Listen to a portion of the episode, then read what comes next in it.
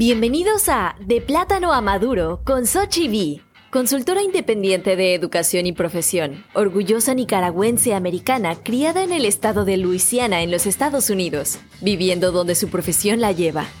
Sochi V comparte puntos de vista. Alimentamos a la comunidad latina a crecer y prosperar. Sochi V aborda una variedad de temas relevantes y perspicaces. Cada lunes, Sochi V comparte para ayudarnos a cambiar nuestra mentalidad y comenzar la semana con fuerza. Con ustedes, Sochi V. Muy buenos días, tarde, noche, donde nos estén escuchando. Gracias por estar aquí nuevamente con nosotros de Plátanos a Maduro. Su servidora Sochi B. Aquí continuando, ¿no? Continuando la tarea con pasión, con, con mucha alegría y más por, por por darle gracias al universo todo lo que nos ha dado a nosotros.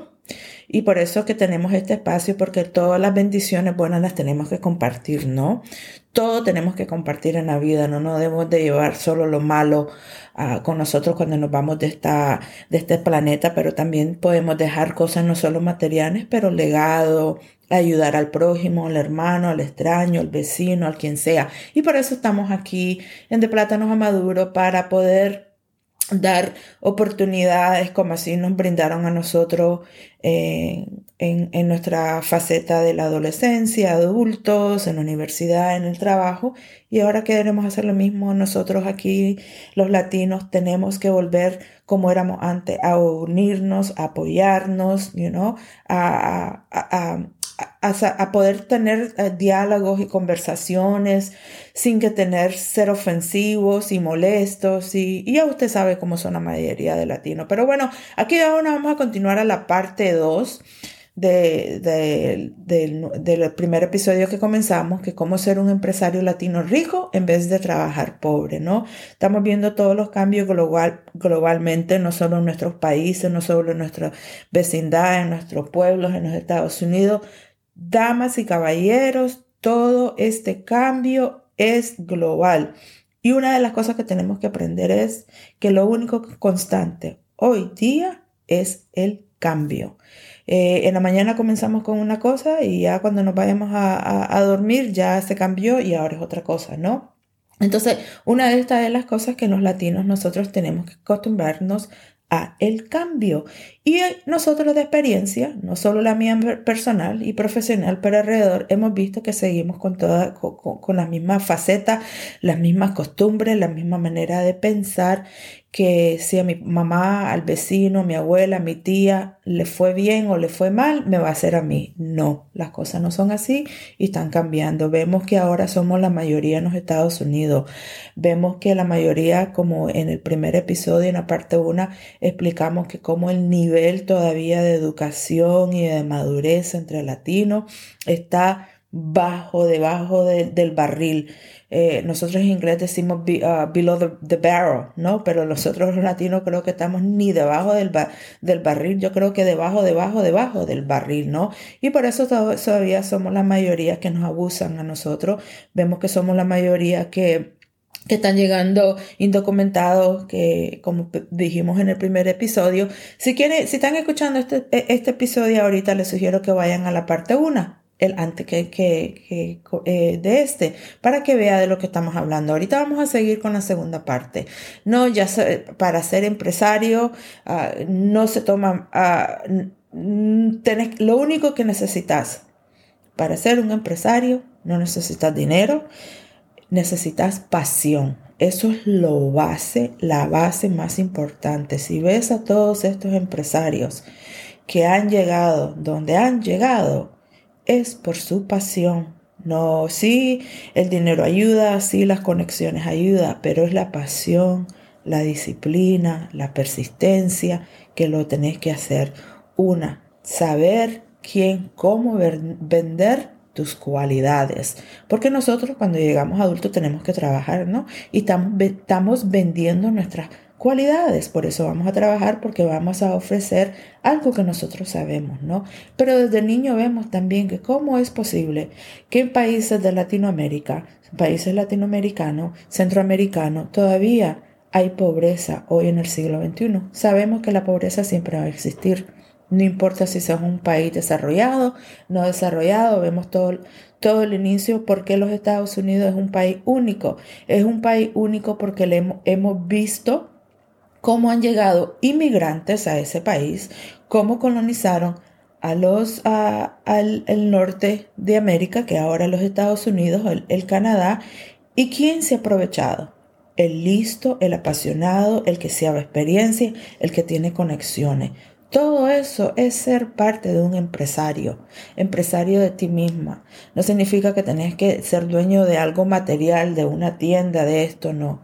Usted, yo comencé a ser empresaria a los 16 años siendo bilingüe, con las cualidades que yo en ese entonces tenía y aprendí como niñera, servicio al cliente, saber hablar inglés y el español, saber cómo lidiar con extraños, saber cómo lidiar con personas de diferentes clases, estatus, ¿no?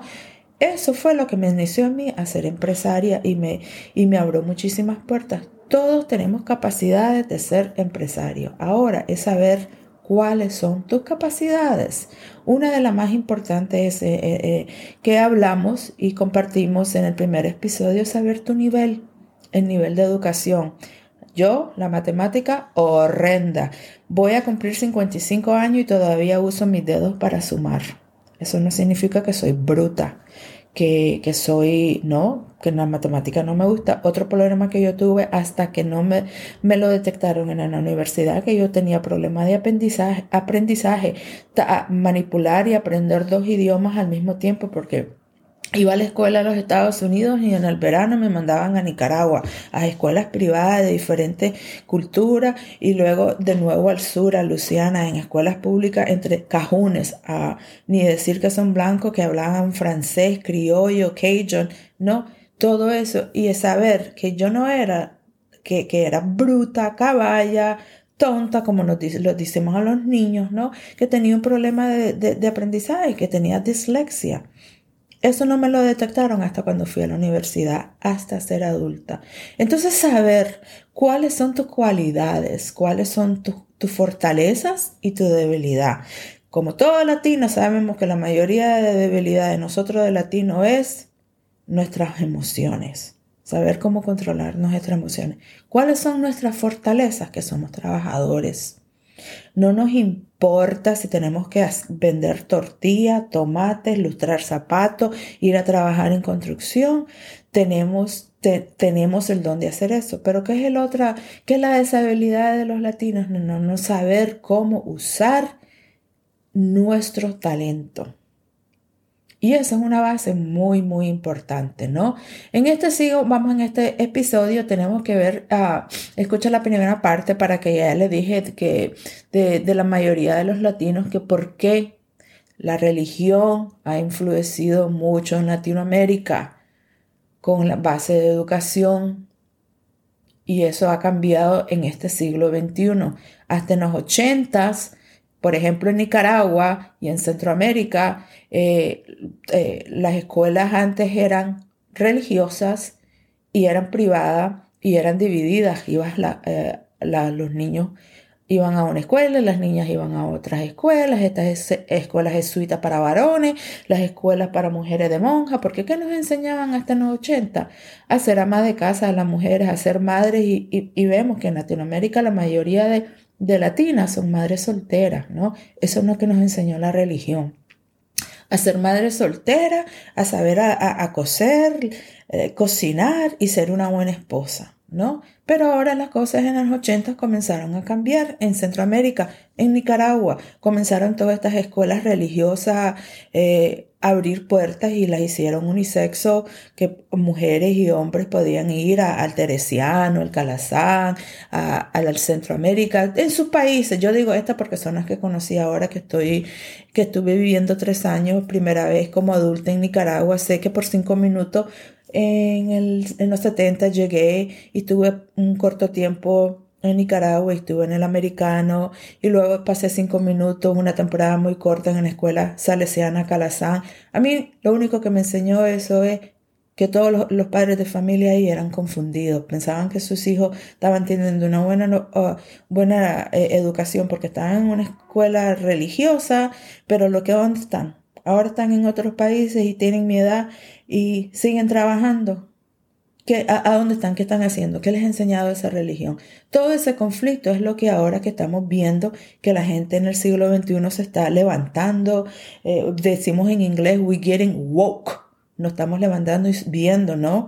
Que la religión es una cosa, una organización sin, fines de lucro, cómo nos ha manipulado y nos ha usado en Centroamérica, cómo los españoles y los europeos no usan, así como están usando los judíos, buenísimo trabajo que usan los judíos con su tierra sangre y se están mal.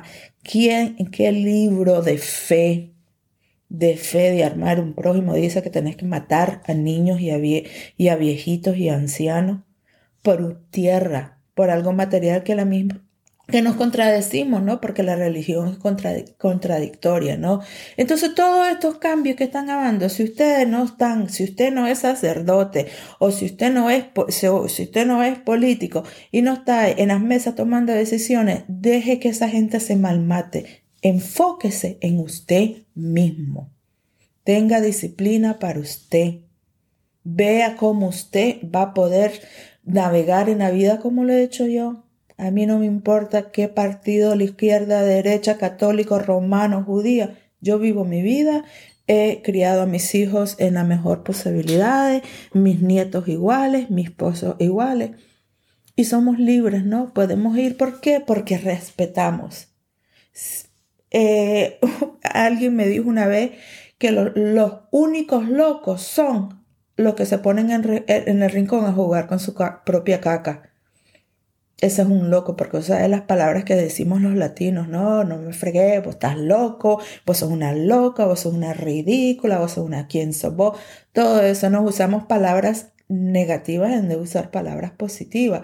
A ver cuántos en su círculo, en su círculo va y viene y le dice, mire, qué bueno lo que está haciendo, no importa que usted tenga 20, 30 años, que está haciendo... Eh, el esfuerzo de ir a la escuela, de sacar su secundaria o, saber ahora a los 40 años, saber cómo usar un teléfono apropiadamente, un celular, o cómo ir a usar una computadora, recibir clases de computadora, qué bueno, sabiendo que tenés que trabajar, que tenés un hogar, pero estás buscando tiempo para hacer eso, qué bueno. Nadie, Ningún latino cuente con, los dedos que tienes en sus manos cuántos latinos le va a decir en eso. Sin embargo, cuenten los latinos que le vienen. estás perdiendo tu tiempo, ya te pasó esa era, ya estás grande, estás perdiendo el dinero, debes de estar dando dinero para otra, otra cosa.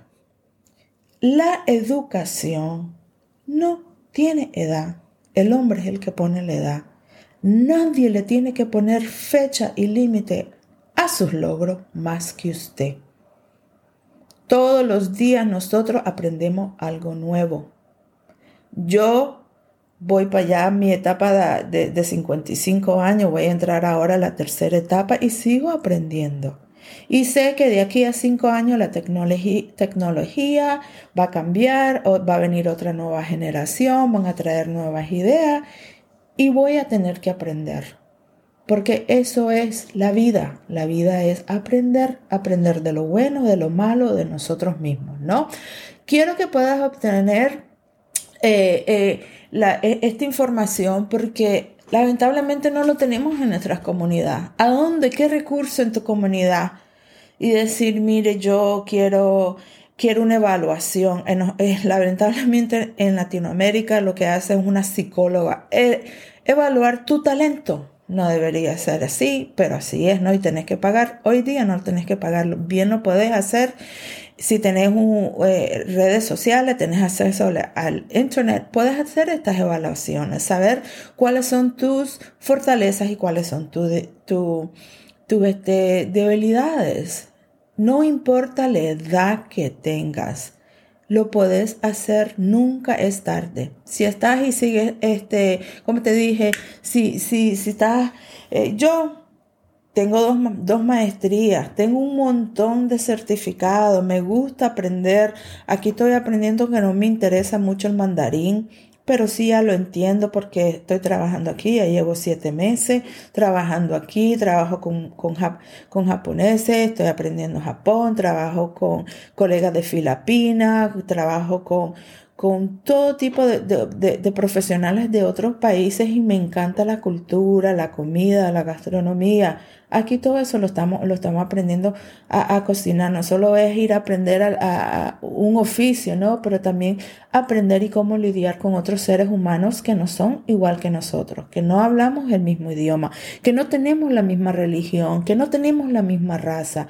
Todo eso es parte de, tu disciplina, de, tu, de, de, superarte ti mismo, ¿no? Poder decir, sí, mira, yo tengo experiencia, yo he trabajado con este tipo de personas, con esto, ¿no? Eso es lo que se trata, tener una experiencia, ser empresario, saber tus cualidades, cuál, es tu debilidad y cuál es tu, tu, tu fortaleza, ¿no? Eh, tener que aprender todo en los Estados Unidos estamos viendo que ahora se están apostulando y quieren subir el retiro para los 70 años. En el 18 causaron eh, cosas para subir eh, el retiro como lo hicieron en Francia, que casi desbarataron Francia, usaron con el retiro lo de Nicaragua, porque en, nuestros países no tenemos dinero, tenemos, ¿por qué los Estados Unidos es rico por la cantidad de impuestos que hay? Solo ponete a pensar y te voy a decir esto, no porque hablamos del dinero. Yo a usted, a mí, ni a usted. Bueno, a usted también. Vengo yo, le doy 500 dólares. De esos 500 dólares yo ya pagué impuestos se los estoy dando a usted, ¿no? Estamos haciendo una